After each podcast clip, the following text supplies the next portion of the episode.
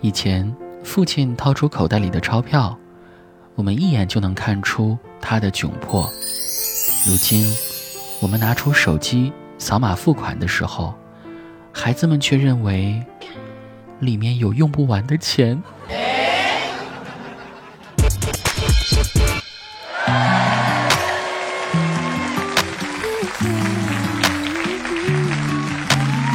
Hello，各位，欢迎收听喜马拉雅《去你的段子》。网络文学流派的风吹了又吹，终于又吹出了新方向。最近废话文学又火了，今天我们就一起来盘点一下。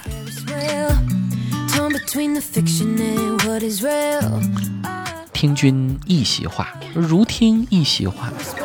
三人行必有三人，情况就是这么个情况，具体什么情况还得看情况。哎，这句话我猛然一看。就猛然看到这句话，我之前还没发现，可当我发现的时候，我已经发现了。但凡有一点意义，也不至于一点意义都没有。没有对象的人，应该还是单身吧？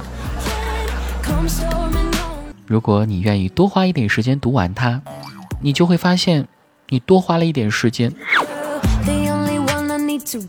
香蕉越大，香蕉皮越大。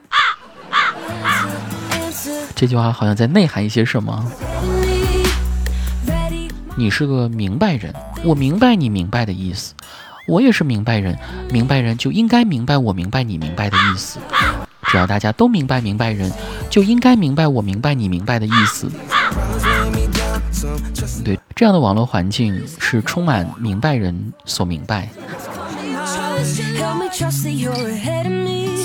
据统计，世界上未婚先孕的都是女性。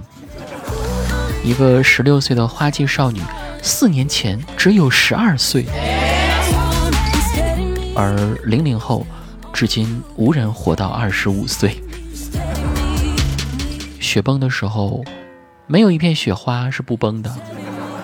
每当你浪费了人生中的六十秒，你的生命就流逝了一分钟。这类似的还有，一日不见，如隔二十四小时；七日不见，如隔一周。台上一分钟，台下六十秒；十年生死两茫茫，五年生死一茫茫。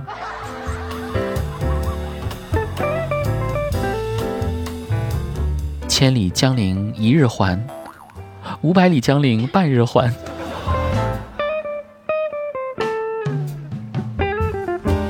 十年磨一剑，五年磨半剑。谁能想到，当我还是一个孩子的时候，我还只是一个孩子。听你放屁，就像是在听放屁一样。关于明天的事儿，后天就知道了。据我所知，我一无所知。这条鱼到死之前一直是活着的。蝉的翅膀好薄啊，简直薄如蝉翼。这个西红柿怎么有一股番茄味儿呢？俗话说得好，能力越大，能力就越大。当你听完了这期节目，你就听完了这期节目。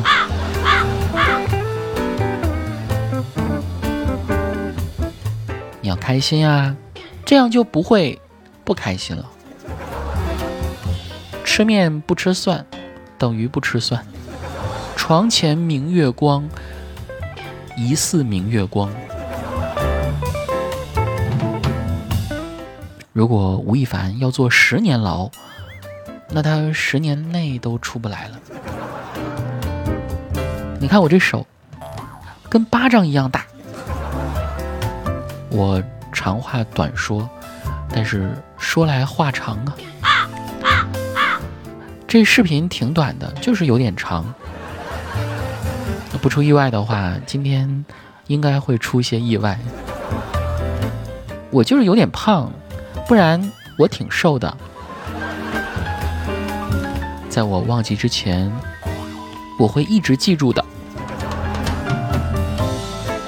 如果夏天不热，那还挺凉快的。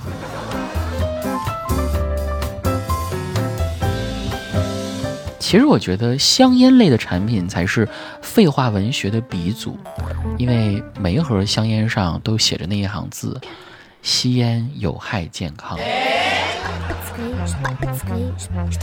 在掉链子这件事情上，我从来没有掉过链子。人或有一死，或重于泰山，或重于其他山。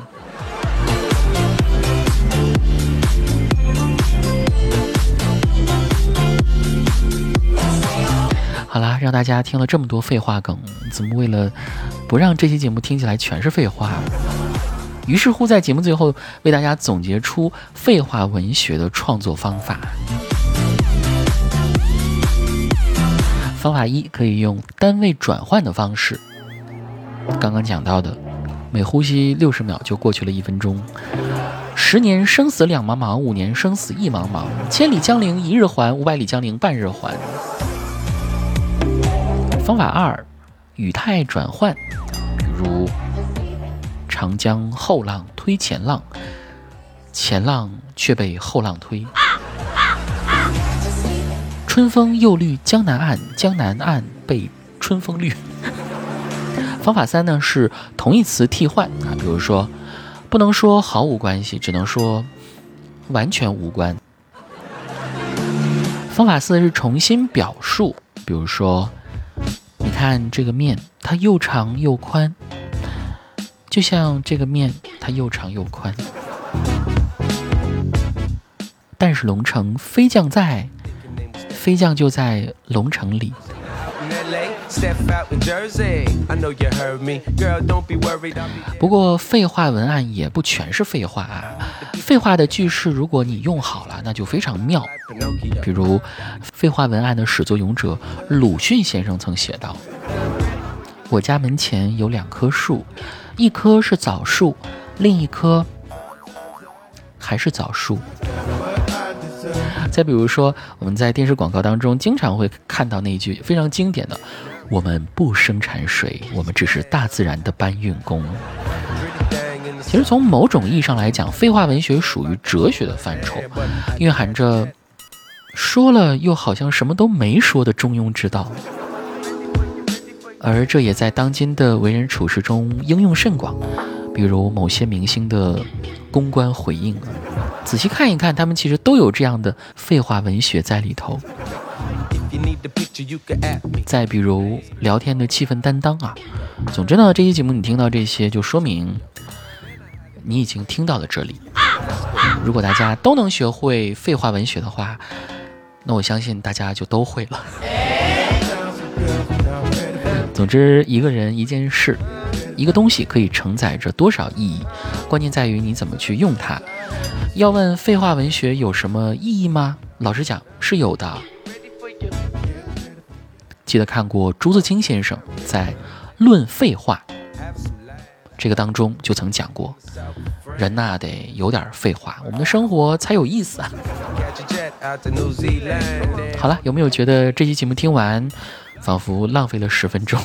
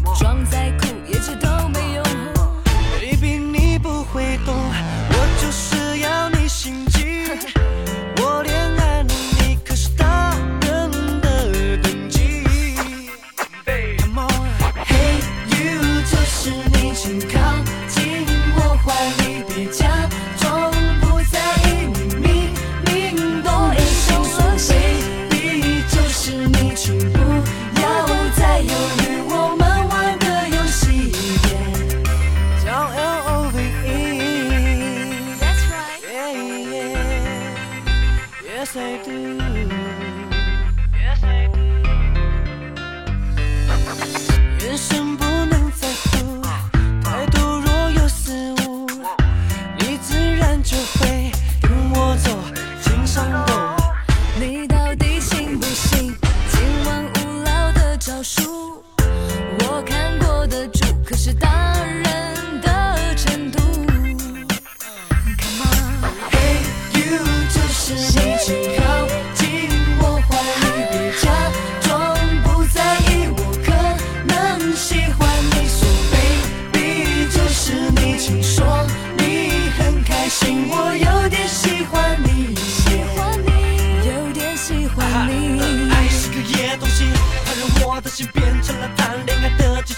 遇见你，连大人也会认输。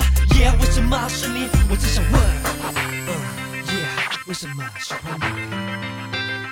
我已喜欢你。耶。You're so so。